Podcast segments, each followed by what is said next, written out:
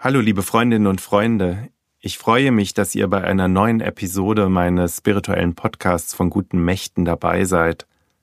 Herzlich willkommen und Shalom. Am vergangenen Wochenende war Rosh Hashanah, das jüdische Neujahrsfest. Wörtlich übersetzt heißt das Haupt oder Kopf des Jahres. Über das Jiddische übrigens ist daraus unser Neujahrswunsch nach einem guten Rutsch geworden zum Jahresende – was ja eigentlich meint, einen guten Gipfel und damit Übergang ins neue Jahr. Am kommenden Wochenende nun ist Yom Kippur, der höchste jüdische Feiertag, das große Versöhnungsfest. Er ist Abschluss und Höhepunkt nach zehn Tagen der Reue und Umkehr, ein Tag der Entsühnung und Reinigung im Judentum. In dem Dorf, in dem ich aufgewachsen bin, lebten bis zur Shoah vielleicht ein halbes Dutzend jüdische Familien. Sie alle haben damals ganz selbstverständlich Pessach, Rosh Hashanah, Yom Kippur, Chanukka und manche wohl auch das christliche Weihnachtsfest gefeiert. Am Schabbat ruhte die Arbeit, die christlichen Nachbarn, die Goys halfen häufig aus, damit das Feuer im Ofen an diesen Tagen nicht ausging und man nicht im Kalten sitzen musste. Eine eigene Synagoge oder einen jüdischen Friedhof, die gab's nicht bei uns. Die jüdische Bevölkerung meines Heimatdorfes ging zu den Gottesdiensten in die Synagoge des etwa vier Kilometer benachbarten Ortes. Auf dem dortigen jüdischen Friedhof, da wurden auch ihre Toten bestattet. Eine dieser jüdischen Familien im Dorf war die Familie Katz. Mutter Regina, Vater Samuel, die Tochter Gerda sowie die Söhne Wilhelm und Manfred. Wilhelm oder Willi war Gründungsmitglied des Fußballvereins des Ortes und wurde liebevoll das Ketzi genannt. All das war dann aber 1933 vorbei den drei Kindern gelang die Flucht aus Nazi-Deutschland, ihre Eltern aber wurden 1944 in Auschwitz vergast. Ich habe Willi Katz und seine Frau 1996 in ihrem Wohnort in Haifa in Israel besucht. Da war er bereits fast 90 Jahre alt. Nach Israel war er gekommen, nachdem er 1938 die Grenze zur Schweiz passieren konnte, illegal. Er erzählte mir vom Dorfleben vor 1933, von dem Haus, in dem sein Vater als Schuster den Lebensunterhalt für die Familie verdiente, wie dieser immer und immer wieder für seine Kunden anschrieb, wenn diese die Schuhreparatur nicht bezahlen konnten. Er erzählte mir davon, wie gern er Blut und Leberwurst vom örtlichen Metzger gegessen habe, eine Spezialität in unserem Dorf. Und als ich ihn da mit großen Augen anschaute, er, der orthodoxe Jude, der Schweinefleisch isst, da zwinkerte er mir nur verschmitzt zu. Ich musste unwillkürlich an den jüdischen Witz denken, dass ein Rabbi in eine Metzgerei kommt, auf ein Stück Wurst deutet und der Metzgerin sagt, ich hätte gerne diesen Fisch. Aber das ist Salami, lieber Rabbi. Daraufhin der Rabbi, hab ich Sie gefragt, wie der Fisch heißt? Nicht nur sein Humor faszinierte mich an Willi Katz. Mich verband mit ihm das Leben im selben Dorf, wenn auch mit mehreren Jahrzehnten dazwischen. Derselbe Dialekt, meine Großeltern, die nicht weit entfernt von Familie Katz lebten, und die nur wenige Jahre älter waren als er.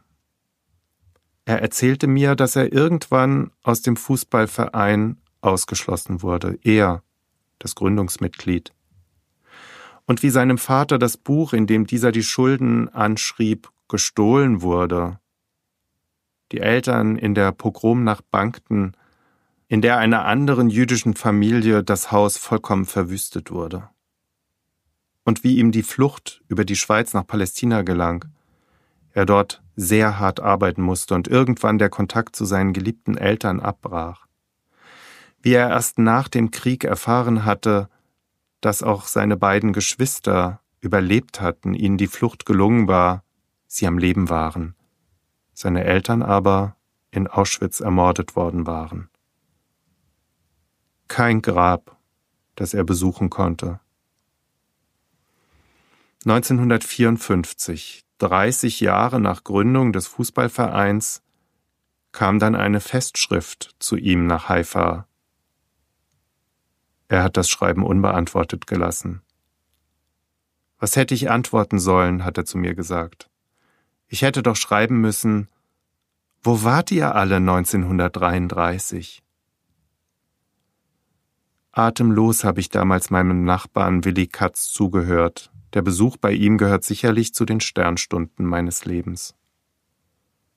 Und ein paar Wochen später kam er hochbetagt nach Frankfurt am Main, wo ich damals lebte. Wir hatten miteinander verabredet, uns zu treffen und gemeinsam zum alten jüdischen Friedhof in der Radbeilstraße zu gehen. Dort waren erst im Jahr zuvor kleine Metallklötzchen in die alte Friedhofsmauer eingelassen worden. Für jeden Menschen jüdischen Glaubens, der über Frankfurt am Main deportiert wurde, eines. Gemeinsam sind wir an einem Tag im Herbst 1996 die Mauer entlang gegangen über 11.000 Klötzchen, über 11.000 Namen alphabetisch geordnet. Wir haben gesucht. Und dann standen wir vor ihnen. Regine Katz, geboren 1875, vergast 1942.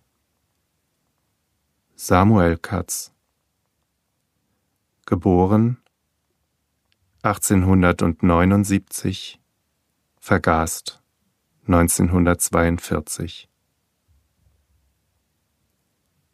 Erst schwieg Willi Katz neben mir.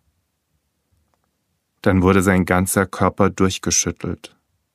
Er weinte bitterlich, der alte Mann neben mir. Das erste Mal in seinem Leben konnte er trauern, trauern über seine Eltern, hatte einen Ort, an dem er seine Trauer lassen konnte. Ich kann dieses Erlebnis nicht vergessen. Vor einem Jahr, am 9. Oktober 2019, zu Yom Kippur, wurde ein Anschlag auf die Synagoge in Halle verübt. Der rechtsextreme Täter gelangte nicht in die Synagoge, Gott sei Dank, aber er hat zwei Passanten erschossen. Auch im Namen von Willi Katz und seiner Familie. Nie wieder. Lasst uns alles dagegen tun, dass so etwas nicht mehr vorkommt. Und wenn wir dafür, um es mit Dietrich Bonhoeffer auszudrücken, dem Rat in die Speichen greifen müssen.